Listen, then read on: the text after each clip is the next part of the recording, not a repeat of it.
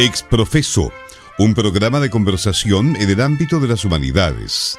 Con los profesores Juan Cid Hidalgo, Departamento de Español, Juan López Muñoz, Departamento de Filosofía, Pablo Martínez Fernández, Bachillerato en Humanidades. Proyecto apoyado por la Dirección de Extensión y el patrocinio de los Departamentos de Español, Filosofía e Historia, de la carrera de Bachillerato en Humanidades y del Decanato de la Facultad de Humanidades y Artes.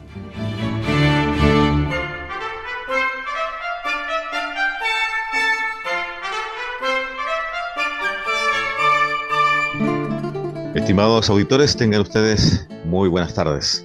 Les acompañamos como es tradición desde hace ya varios años en Radio Universidad de Concepción con nuestro programa Exprofeso, un programa de la Facultad de Humanidades y Arte. En esta oportunidad queremos conversar con ustedes, proponerles una conversación acerca de algunos de los mitos de Platón. En, esta oportunidad eh, vamos a partir con uno algo conocido, quizá en alguna oportunidad, según recuerdo, lo mencionamos. Se trata de El Anillo de Giges, un relato que ya entraremos en él y que este, esperamos no solamente eh, ser capaces de transmitir lo interesante de, este, de estos relatos, que naturalmente que están puestos en un contexto en el que pretenden eh, transmitir una idea, eh, probar un punto de vista, sino que también eh, ser capaces de, mm, de, subrayar la especie de actualidad que tienen esta clase de, asuntos. Siempre destacamos este hecho, ¿no? ¿No es verdad? Que hay, hay debates, hay reflexiones, de las cuales a veces nos separa largo tiempo, pero miradas eh, con cierto detalle, exhiben una frescura, una actualidad y una relación con algunos de los debates actuales que resulta sorprendente en principio, pero ya luego vemos que eh, esto es más común de lo que parece. Bien, pues vamos entonces eh, a abrir los fuegos y mm, quiero saludar al profesor Pablo Martínez, profesor del Bachillerato en Humanidades, a quien doy una cordial bienvenida. ¿Cómo estás, Pablo? Muy bien, muchas gracias. Buenas tardes. Bien, pues este, mm, digamos dos cositas muy breves inicialmente, eh, antes de ofrecerte la palabra, Pablo. En primer lugar, eh, una constatación. En la actualidad, nosotros mismos, en nuestras conversaciones cotidianas, usamos la palabra mito con un sentido que se ha ido imponiendo, pero que no es el, que este término originalmente o etimológicamente tiene. Eh, en la actualidad nosotros decimos que algo es eh, un mito cuando queremos aludir a que en realidad o es una total falsedad o no es del todo verdadero algo, cuando implica una cierta eh, falsificación. Es así entonces que muchas veces hemos escuchado programas periodísticos donde se eh, intenta desmitificar algo, la figura de, un personaje público o algún acontecimiento. Esa es una, constatación y en esta oportunidad nosotros, digamos que este, ateniéndonos al, tema de esta ocasión, tenemos que hacer presente que la palabra mito, ¿no es, es una palabra de origen griego, que no tiene ese, este estricto sentido que acabo de mencionar. Eh, de hecho, originalmente simplemente significa algo así como relato, cuento o incluso meramente palabra. Y por otro lado, eh, es importante que, eh, no sé si alguno de nuestros auditores estará familiarizado con esta expresión, experimentos mentales. les confieso que a mí la expresión me resulta un poco incómoda, pero es bastante frecuente que en el ámbito de las ciencias y también de la filosofía se empleen algunos, em, algunas descripciones de actos o de situaciones, las cuales sirven o, actúan como una especie de experiencia tipo que se describe eh, en términos eh, meramente abstractos y que de allí se derivan algunas consecuencias. A veces se habla entonces en este sentido de experimentos mentales. Eh, hay algunos muy famosos, como el famoso gato de Schrödinger en el campo de la, de la física, y otros eh, tantos como el, el, barco de Galileo y una serie de otras cosas. De modo que estas dos contrataciones, primero, el uso actual que le damos a la palabra mito como falsedad, que no es el que se va a tener en cuenta en este caso. Y lo segundo, que estos mitos, de alguna manera, fungen como una especie de experimento mental, si pudiéramos plantear así. Bien, Pablo, te cedo la palabra para que partamos, eh, si te parece bien, con alguno de estos mitos de Platón. Muy bien. Pienso que el mito del anillo de Giges nos conviene. Ya lo habíamos citado una vez, como tú bien lo recuerdas, cuando estábamos conversando acerca de un cuento de ciencia ficción que se llamaba Los, eh, la Los hombres de la toga púrpura, que casi me salen los hombres de negro. Un cuento de ciencia ficción, Los hombres de la toga púrpura.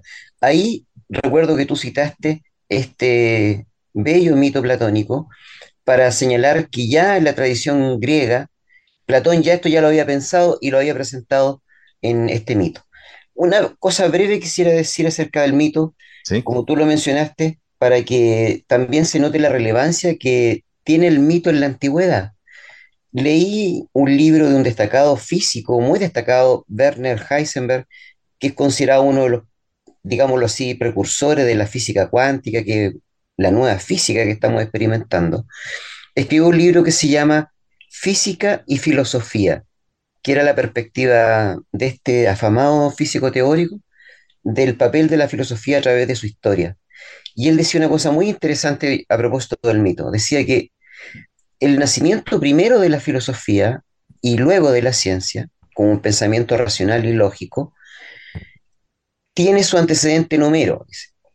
Porque Homero lo que trata de hacer es desoír el mandato de los dioses y eludir el, al mito como el pensamiento dominante, hegemónico, digamos, como se dice ahora, que lo sustenta, porque si no lo hacemos así, entonces estamos condenados a la muerte y en definitiva a la desaparición.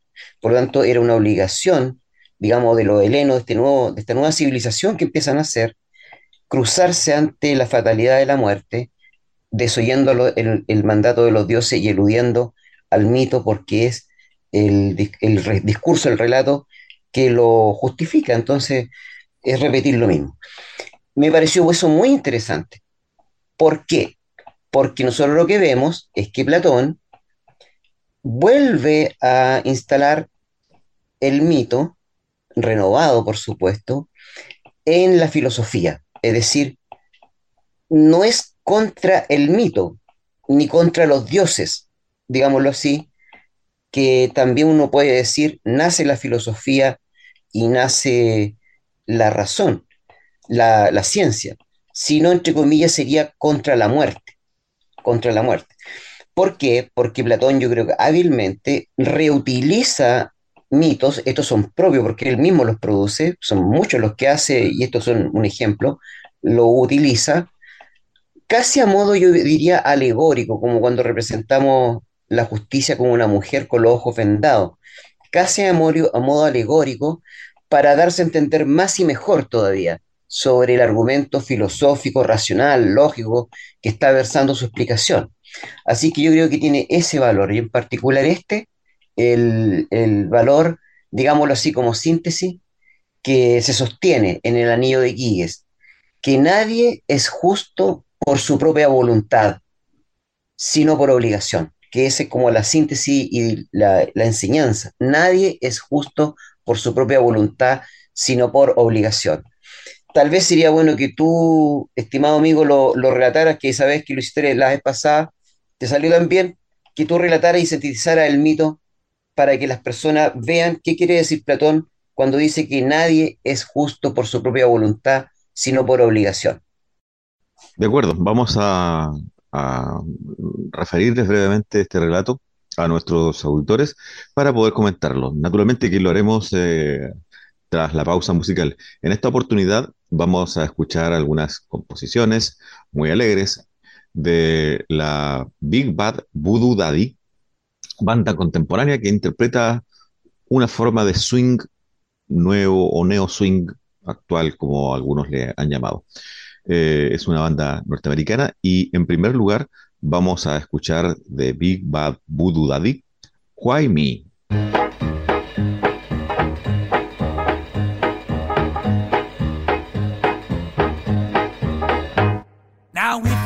My baby, my baby is oh so fine. She's long and lean and never mean. She tastes like cherry wine, and she's my baby. She drives me crazy.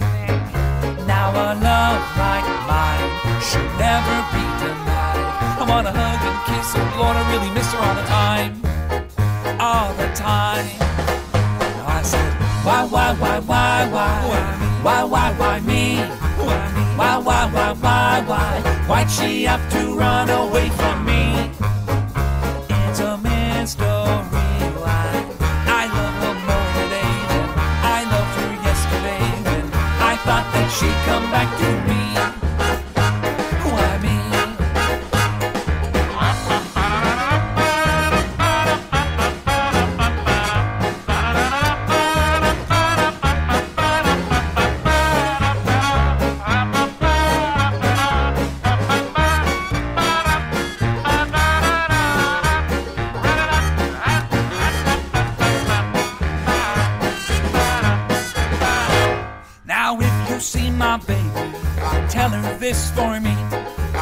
so sad and lonely, down as I can be, and she's my baby.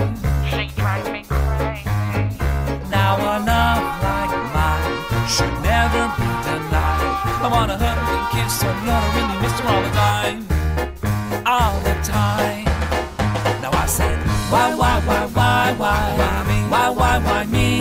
Why me? Why, why, why, why, why? Why'd she have to run away from me? A mystery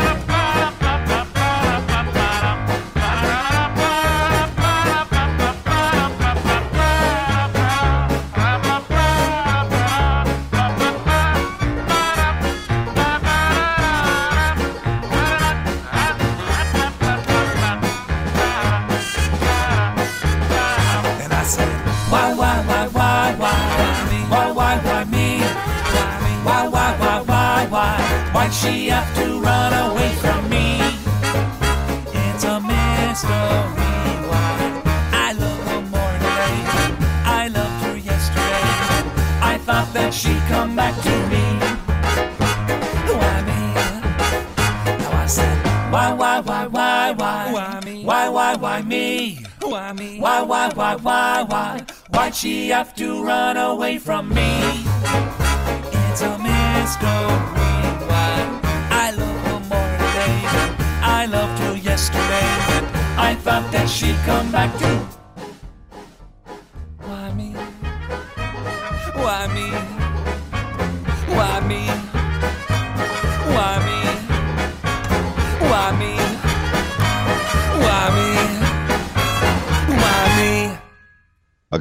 De oír Why Me de Big Bad Voodoo Daddy, una banda de neo swing americana que estamos conociendo el día de hoy.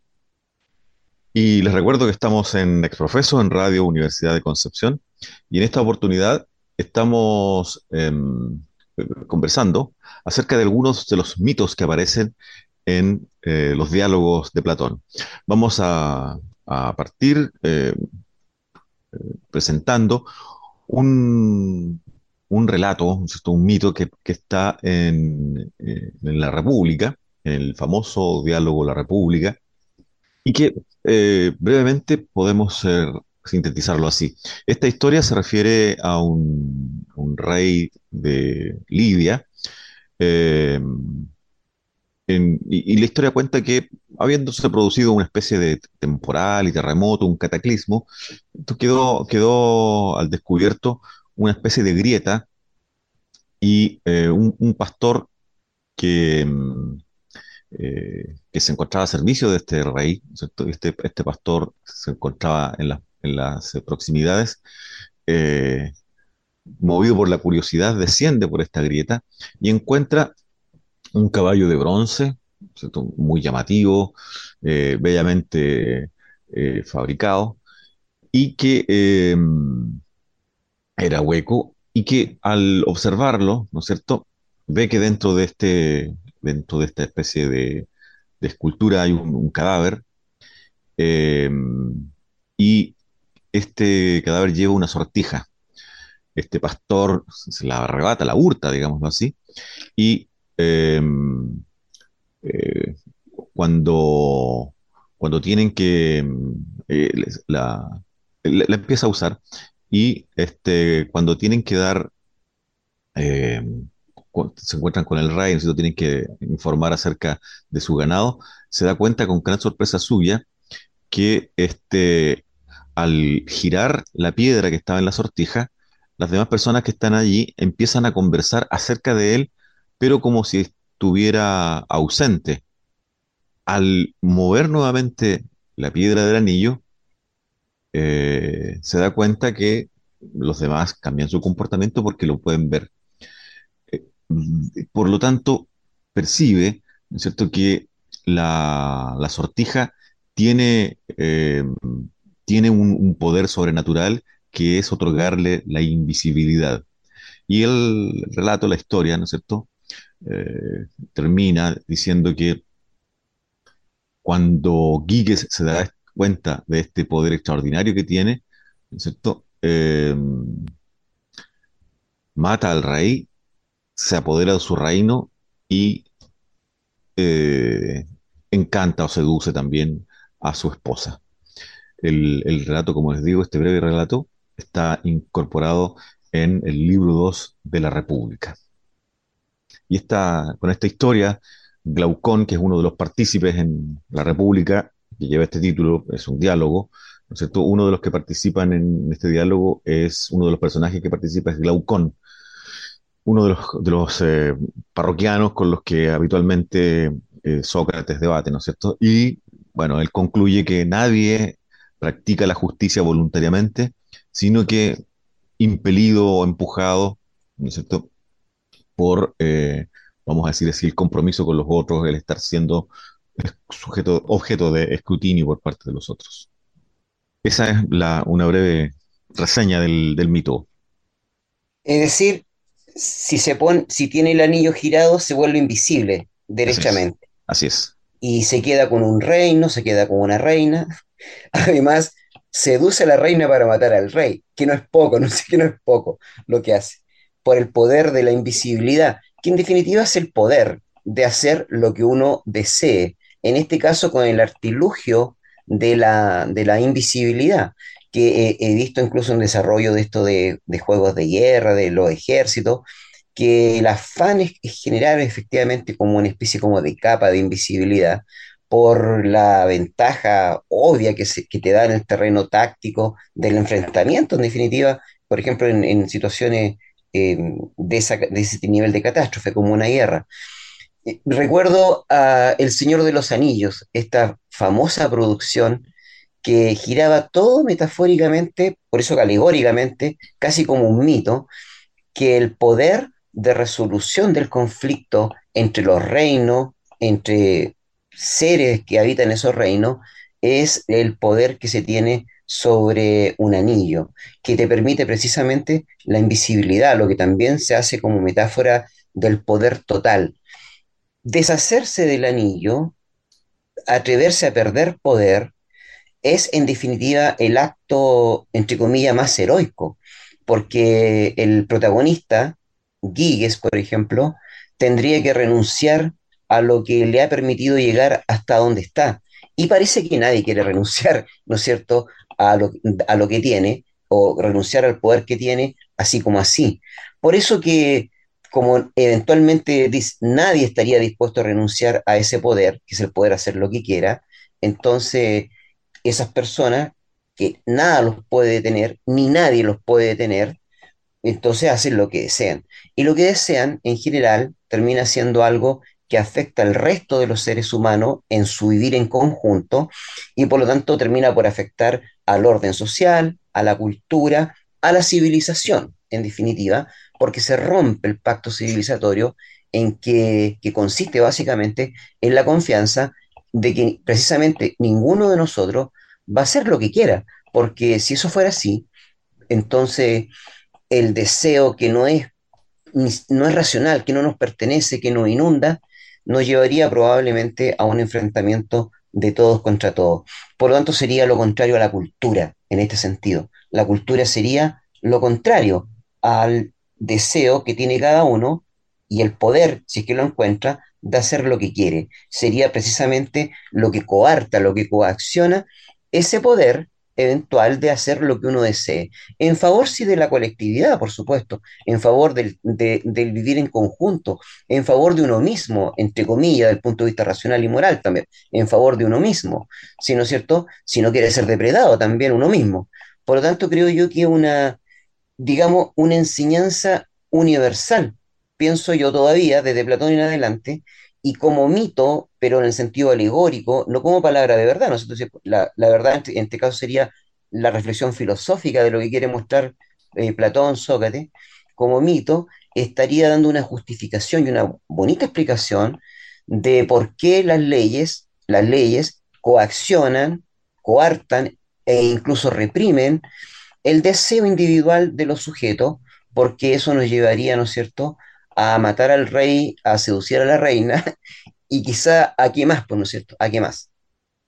Mira, es interesante, muy interesante este vídeo y por eso a mí me, quizá, bueno, es, la, ambos somos profesores, hacemos clases y, en este, este sentido quizá eh, lo que voy a plantear eh, esta, esta cierta tendencia de, de, todo profesor a ir sacando conclusiones o, o estar siempre subrayando cuál sería la lección que nos deja esto. Quizás sea así, pero bueno. Eh, yo quisiera subrayar, y aunque sea majadero, repetir, que esta clase de mm, planteamientos tiene una frescura y tiene una actualidad que mm, eh, en principio sorprende, pero finalmente deja de sorprender para mostrar que esta es la fibra de la cual pareciese, porque Platón está en desacuerdo con, este, con las conclusiones que, que, este, que Glaucón saca de aquí, eh, pareciese que de esta es la fibra de la cual está hecha el ser humano. Yo recuerdo que en alguna oportunidad de niño, mm, creo que leyendo una revista, me pareció una muy buena idea ser invisible para poder entrar gratis al cine. Eh, parece que a uno no se le no se le ocurre nada bueno con una herramienta como esta.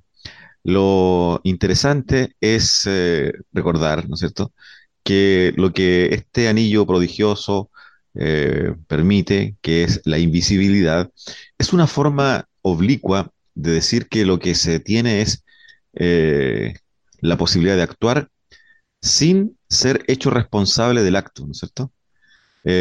si la palabra, claro, si la palabra punir significa castigar, sería un anillo que te regala impunidad.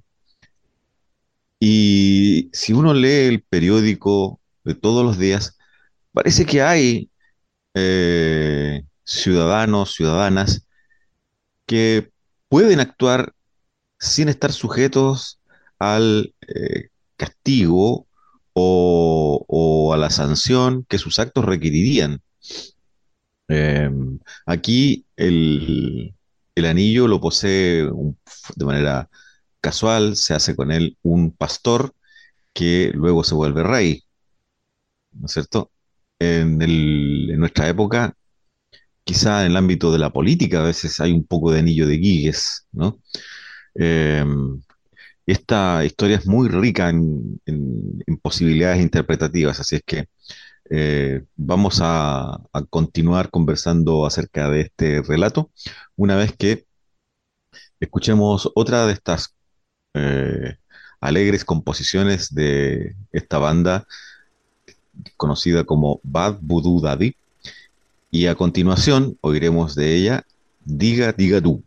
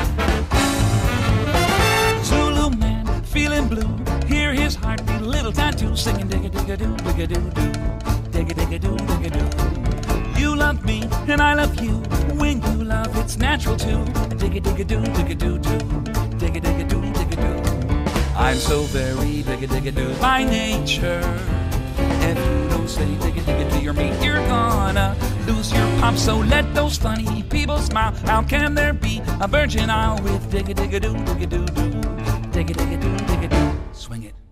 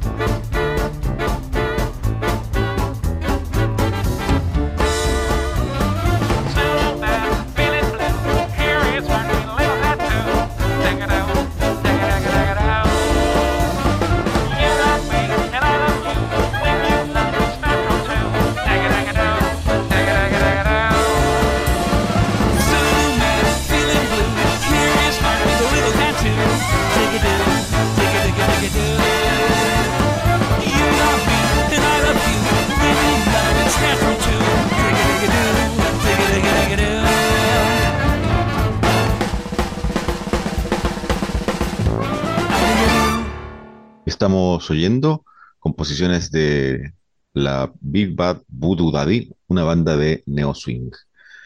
Estamos en Exprofeso, conversando acerca del mito de Giges, en el contexto de estos mitos platónicos que, al igual que las, eh, o, o de manera similar que a las parábolas evangélicas, ¿no es cierto?, traen un planteamiento que nos habla a través de una forma figurada, pero transmitiéndonos una, un importante problema o una importante eh, enseñanza o lección. En este caso, la posibilidad de actuar sin que nuestro comportamiento reciba sanción, y por eso yo lo, leía o lo interpretaba un poco en esta línea de eh, una cierta impunidad, por así decirlo, ¿no? ¿La verdad? Porque se puede cometer eh, toda clase, de tropelías, como lo hace Giges, pero no hay castigo, no hay sanción. Y por lo tanto, la, el gran problema que, que deja planteado Glaucón es si cuando las personas actúan con justicia, lo hacen realmente por adhesión sincera al valor de la justicia, o más bien lo hacen porque temen recibir una sanción o un castigo como resultado de su acción dolosa. Interesante disyuntiva, ¿no? Es interesante, pero pienso yo que en el meollo del asunto, porque así como hay personas, hombres y mujeres, que no desean tener poder, que renuncian a él, y que es más, si tuvieran un gran poder, probablemente solamente pensarían en, en, en cosas, en buenas aventuras, digámoslo así, para la humanidad. También se dice que de, de, de buenas intenciones está empapelado el camino al infierno, porque ¿quién sabe uno, no? ¿Qué sabe uno lo que siente el otro si el otro es radicalmente diferente? Por lo tanto, para precaver, una vez escuché el concepto por si las moscas, ¿no es cierto? Por si las moscas, sí, tengamos leyes que sean para todos iguales y que permitan enmarcar nuestra acción individual en un contexto colectivo, de modo que a todos nos favorezca. Porque a lo mejor bastaría un solo guíes, como en el relato, para que esto se pudra completamente, ¿no es cierto? Y por otro lado, y esta es la enseñanza de Platón también, y Sócrates, que si es posible lograr algo virtuoso, al menos, ¿no es cierto? Algo virtuoso a través de la educación. Pensemos también que aquí estamos hablando, y nosotros como profesores, de la educación. Si es posible educar en favor del bien, incluso para aquellos que tienen un poder tal que en, definitiva pueden hacer lo que quieren, porque ya ni siquiera les importa salir en televisión, pueden hacer lo que quieren. Déjame ahora usar la, relación inversa. En el libro, en el cuento de ciencia ficción que nosotros conversamos, que se asemejaba al niño de Guíes, el problema es que la gente en el futuro desea que el gobierno le asegure, le garantice, esa es la palabra, de moda, en el futuro, le garantice la felicidad. Y como el gobierno no lo puede hacer, en este mundo por lo menos, se inventan las tridimensionales, que eran estas famosas mundos virtuales holográficos, donde las personas pagando una entrada se podían ir a, ir a vivir. Dentro de las holografías, que eran, digamos, un espacio simulado de realidad, efectivamente las personas podían hacer lo que querían, lo que querían, porque podían amañar el mundo a su gusto, sin tener ningún tipo de consecuencia. El, el anillo de Al cabo de que esto se empezó a, manifestar como la posibilidad para evitar, el, eh, para, o mejor dicho, para ser feliz, las personas empezaron a preferir los hologramas que mostraban las peores condiciones de la existencia humana, la pobredumbre de la existencia humana, lo miserable, lo ruin, lo violento, ¿no es cierto? ¿Sí? Del enfrentamiento de unos contra otros.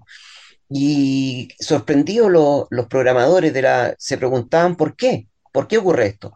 Pues dice porque en definitiva uno le dice a otro, las personas les gusta esto, les gusta la porquería. Entonces, para evitar eso, eh, la, ley, digámoslo así, la cultura, la civilización, surge como una puesta en escena común para que todos tengamos reglas básicas que se pueden cambiar, están puestas por nosotros, y que podemos educarnos en ella, ¿no es cierto? Educación cívica, para que tengamos a lo mejor no la vida feliz que cada uno desea para sí mismo, y que sería, digámoslo así, cumplir el deseo más profundo o los deseos más profundos que uno tiene, pero por lo menos un lugar donde podamos convivir con hospitalidad, con amistad, que yo creo que esa es la enseñanza platónica también, con hospitalidad y con amistad, y con amistad, porque siempre nos va, a faltar un poquito, ¿no es cierto? Si el deseo en, en sí mismo aparentemente no recorre o no tiene límite ni fin.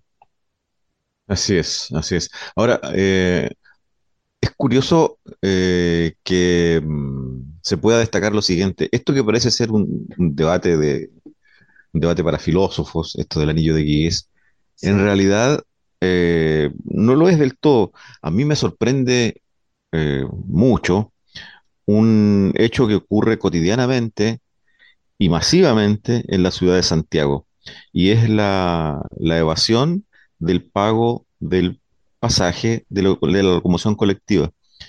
Me sorprende mucho y me decepciona mucho que la, capital de nuestro país tenga un comportamiento de este tipo, que, bueno, seguramente hay numerosas y honorables excepciones, pero que sea masivo. Tan masivo es que resulta un tema que complica la gestión del sistema público de transporte en la capital de Chile. Em, y esa evasión masiva es factible porque precisamente no es que sea invisible, em, es, es, invisible para el Poder Judicial, digamos, para la justicia, para la administración de la sanción que debería recibir alguien que no paga su pasaje en el microbús. Yo no sé si sería distinto si ocurriera en otro lugar. Probablemente no, porque finalmente los seres humanos somos, en líneas generales, casi todos tan buenos o tan malos, tan nobles, eh, o quizá eh, tan débiles eh, o corruptos como todos, ¿no? no quizá no haya grandes excepciones, y por lo tanto ocurriría lo mismo en, otras, en otros lugares. Eh, no, no puedo asegurar que sería mejor, ciertamente. Tampoco quiero eh, marcar tanto las tintas solamente con, con, un lugar, pero es llamativo, la noticia es esa, en Santiago se evade el, el pago del, del, pasaje y la razón es justamente que no hay, no hay sanción. Este, a este problema, ¿cierto? A este problema que Glaucón plantea, Platón eh, responde de alguna manera afirmando que el bien se ha de hacer porque es bueno en sí mismo y no porque eh, te prive de recibir un castigo. Um, yo no sé si, eh, eh, si me equivoco al referirlo así en estos términos tan, tan eh, breves, tan acotados, em, pero hay un, un, psicólogo, ¿no es cierto?, que estudia las, desarrollo, las etapas de, del desarrollo moral, Lawrence Kohlberg, y él distingue precisamente que la adhesión a la norma puede provenir de una, desde una suerte de, de, de, desarrollo moral más bien comparable al del niño, que se porta bien para no recibir una sanción, versus la, de que, la que debería tener una persona madura, que adhiere a la norma por el valor que ella entraña, que sería el, el, el caso, ¿no es cierto?, que más se asemeja a lo que plantea Platón en cuanto a que eh, se debería eh, buscar el bien porque es bueno hacerlo. Como ideal, como ideal. Como ideal, exactamente. Exacto, exacto, muy bien. Sí. Bien, pues vamos a ir a una última pausa musical. Estamos oyendo algunas canciones de estilo swing, muy animados, y eh, pertenecen a Big Bad Voodoo Daddy. A continuación, oiremos Save My Soul.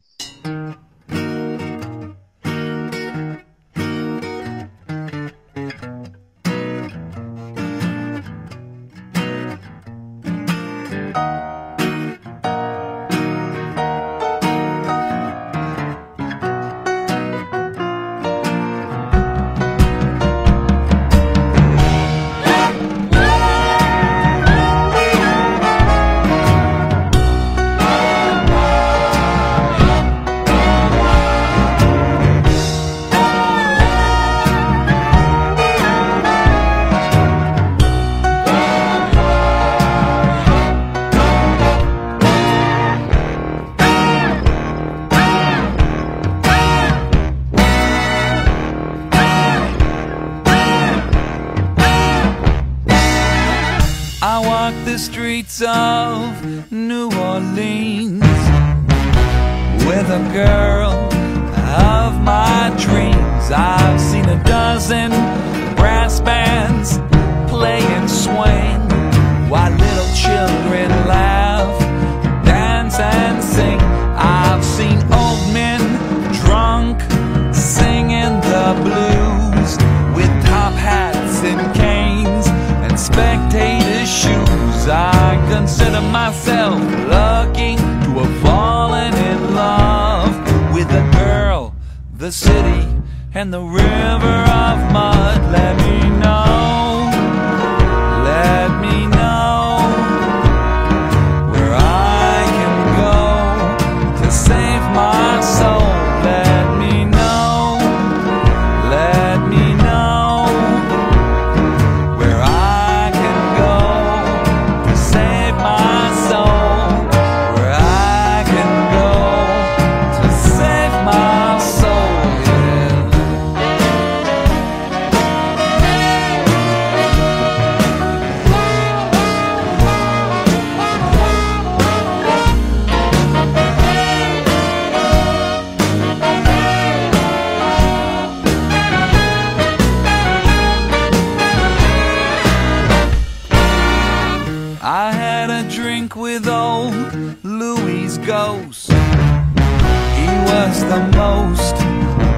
church's host. I've heard Gabriel singing and playing his horn, and live to see the day both my babies were born.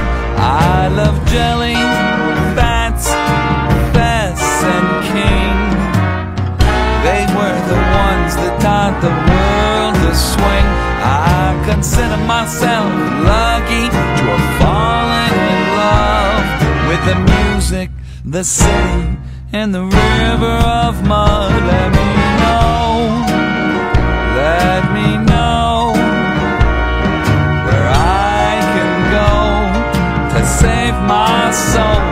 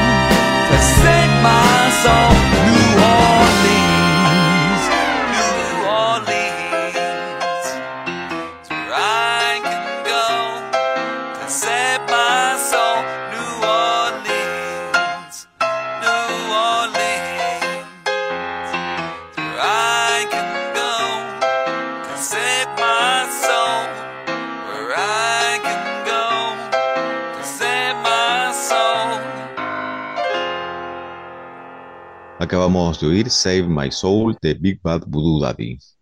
Estamos en Exprofeso, en Radio Universidad de Concepción, conversando acerca de algunos de los mitos de Platón. ¿Qué otro caso podríamos tocar, Pablo, acerca de estos mitos? Pienso yo que hay uno que, que le es como, como correspondiente al que, al que consideramos, ahora enfrentado o visto desde lo dificultoso que se hace, o lo, que, que, se, que, se, que, digamos lo, lo dificultoso que es hacer lo que acabamos de decir como ideal. Es decir, que la persona hace el bien y sin mirar a quién, digámoslo así, y por otro lado, porque es lo que corresponde, es lo bueno, le favorece a él, en definitiva. Qué difícil es, qué difícil es porque, digámoslo así, galopamos en contradicciones que parecen a veces no tener resolución. En ese sentido, en un mundo de aporías, la vida y la muerte, por ejemplo, lo bueno y lo malo, y parece no tener resolución. Son situaciones que ni la lógica o la misma lógica las encuentra insuperable. Galopamos en estas contradicciones. Entonces, este otro mito, el del carro alado, de alguna manera yo creo que sitúa la problemática, porque en el mito este es más extenso, por lo tanto, sintéticamente digámoslo así, que en el mito Platón trata de señalar el propio devenir del alma, como ésta se define, como ésta, digámoslo así, tiene, tiene su sustancia en lo que ella permite, a través de nuevo de un, de un mito, en este caso de un áuriga que recorre el cielo en su carruaje que está tirado por dos bellos, hermosos y briosos corceles, uno blanco y uno negro. Cada uno representa, junto con el áuriga y junto con el propio carro, lo que significa la propia composición de los seres humanos, la propia composición del alma, de alguna manera que vigila lo eterno y que observa eh, los acontecimientos materiales, que, en definitiva nos termina por situar a nosotros en la gran complejidad que se tiene de poder tener un control sobre este carruaje que de manera contradictoria, mientras un caballo tira hacia arriba, hacia el bien, hacia el ideal, el otro es atraído por la tierra, digámoslo así, por el mal, por la decadencia.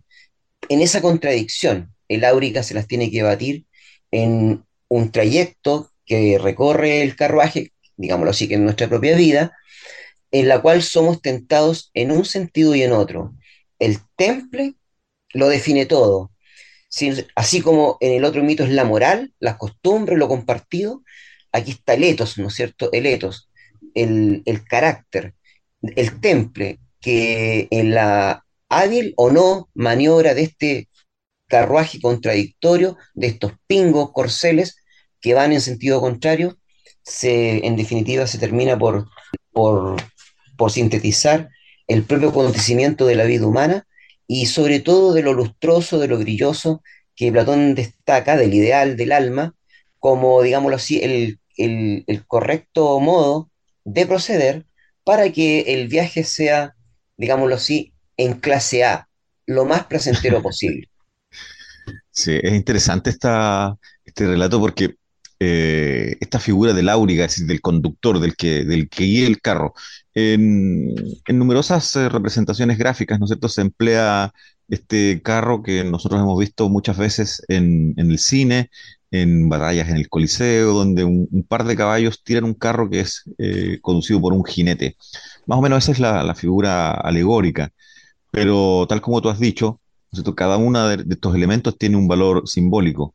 Y precisamente las, las almas nobles son aquellas en las que el, el, áuriga, es decir, el que conduce el carro, ha logrado domesticar a este brioso corcel que, que empuja y que pugna por dirigir el carro hacia la tierra, mientras que el, otro caballo lo impulsa hacia lo alto.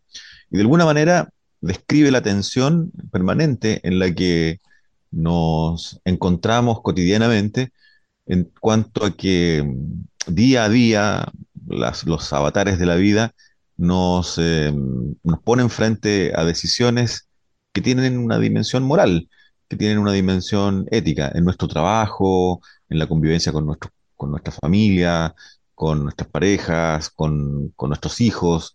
Em, luego también en el ámbito social, las decisiones que debemos tomar cada cierto tiempo o que eh, me refiero al momento en que un ciudadano este, eh, piensa, dirime eh, que, va a, decidir en una votación, por ejemplo, o por otro lado, em, también en lo, que, en lo que dice relación con su responsabilidad como, como miembro de la polis. Por ejemplo, el pago del, el pago del, pasaje, ¿no es cierto? Eh, no, no, aquí en Santiago me refiero, o bien, ¿cierto?, cuidar el, terruño y evitar ir arrojando por la calle desperdicios, que a veces es un deporte que se practica tan masivamente, lamentablemente. Y no, y no es fácil el, manejo, ¿ah? porque este, yo recuerdo una película, yo creo que la, que la hemos comentado, o no, pero que nos, llama mucho la atención, Ben, ben Hur, en que esas carreras con esos pingos eran una cosa muy, muy seria. Es decir, ese brazo que conducía era un brazo tremendo. Y por lo tanto, la destreza del alma, independientemente que ella, por supuesto, proviene en esta teoría, ¿no es cierto?, de, del, del mundo ideal, del mundo de la idea, más nos recuerda con, con, claridad ese mundo, está en nosotros, está con nosotros, está en la contradicción, está en la contradicción de tener que conducir. Recuerda el, el, llamado de atención en esa famosa película que se volvió famosa ya, El abogado del diablo, de Ken Reeves con, con Al Pacino, que Ken Reeves eh, sería el hijo del diablo, Al Pacino el diablo, el diablo lo tienta y le dice, ¿no es cierto? ¿No te parece curioso que eh, Dios no haya dado estas cosas en contradicción? Que por un lado está el deseo, que por otro lado está la ley, y generalmente cuando el deseo es profundo, es cosa que uno piensa en sus deseos, ¿no es cierto? Lo que le gustaría hacer, eh, y generalmente no, termina por no, no coincidir con la ley. ¿Para qué? Dice, Dios nos da deseo, razón moral, ¿para qué nos da cosas contradictorias? ¿Para qué? ¿Quién conduce todo esto? Finalmente, ¿no es cierto? ¿Por qué los hombres toman una decisión? ¿Por qué toman una decisión? ¿Por qué no simplemente persiguen su deseo? ¿Qué es lo que los limita? Entonces, claro, en la teoría, esa, esa digamos, ese yo y super yo condensado, ¿no es cierto? Sí. Condensado, que lleva al mando, eh, debe ser un mando poderoso, porque de lo contrario, ya vemos que el caballo que tira para abajo va a llegar a, va a llegar abajo si no cuesta nada llegar abajo, llegar muy abajo, incluso no, no cuesta demasiado. Las tentaciones son múltiples, el deseo también está arraigado en nosotros mismos y en el mundo moderno la, el marketing, la publicidad lo permite todo. Entonces, estamos en, en, en, el, en, el, camino, pero la tormenta es perfecta. La tormenta es perfecta y el áuriga más que nunca es una labor encomiable. Eh, yo creo que Platón, a pesar de, de, que se diga a veces lo contrario, es un optimista, y es un optimista profundo, porque sí. finalmente confía, finalmente, en el ser humano, confía en el ser humano, porque ahí es donde está radicada por ahora el alma. Luego, cuando ésta escape y se vaya al cielo, ya esa es otra historia. Ahí va a estar Sócrates, el mismo dijo, conversando, ¿no es cierto?, en, en el Hades con los filósofos y debatiendo estos temas en la inmortalidad misma del alma, pero eso ya es otra historia otra historia. Eh, es muy interesante y qué bueno que recordaste esa, esa película, donde uno puede ver ahí que la, la labor de la auriga es eh, muy difícil. Realmente se requiere fortaleza y manejo porque son carros que corren a alta velocidad y que por un pequeño desvío eh, puede producirse una catástrofe fatal. Eh, eso, eso, eso le da más digamos, ayuda a componer mejor la, escena, a comprender mejor la, la, fuerza de la figura que escogió Platón para describir esto. Por otro lado, yo quería apuntar muy brevemente que eh, San Pablo en algún momento dice, ¿cierto? Reconoce, dice, eh, vivo esta complejidad de que hago el mal que no quiero y no hago el bien que quiero. Entonces, eso, esa tensión en la cual vive uno normalmente, ¿no es es la que requiere una auriga. Bien, estimados auditores, esperamos haberles propuesto un tema que sea de su interés. Ya ven ustedes que, eh, aunque más de, más de 20 siglos nos separan de estas consideraciones, siguen suscitando vívidas reflexiones en torno a lo cotidiano. Estos así llamados mitos de Platón, el mito del anillo de Giges y el del tiro alado los compartimos con ustedes y los dejamos para que también ustedes los puedan conversar, reflexionar y discutir. Mantengamos entonces eh, atentos y cuidemos nuestra ciudad, hagamos de ella un lugar cada vez más grato para convivir y podemos aportar cuidándola un poquito, cuidando que esté siempre limpia. Nos despedimos de ustedes y les encomendamos eh, la grata misión de continuar en la sintonía de Radio Universidad de Concepción. Hasta pronto, estimados amigos. Hasta luego.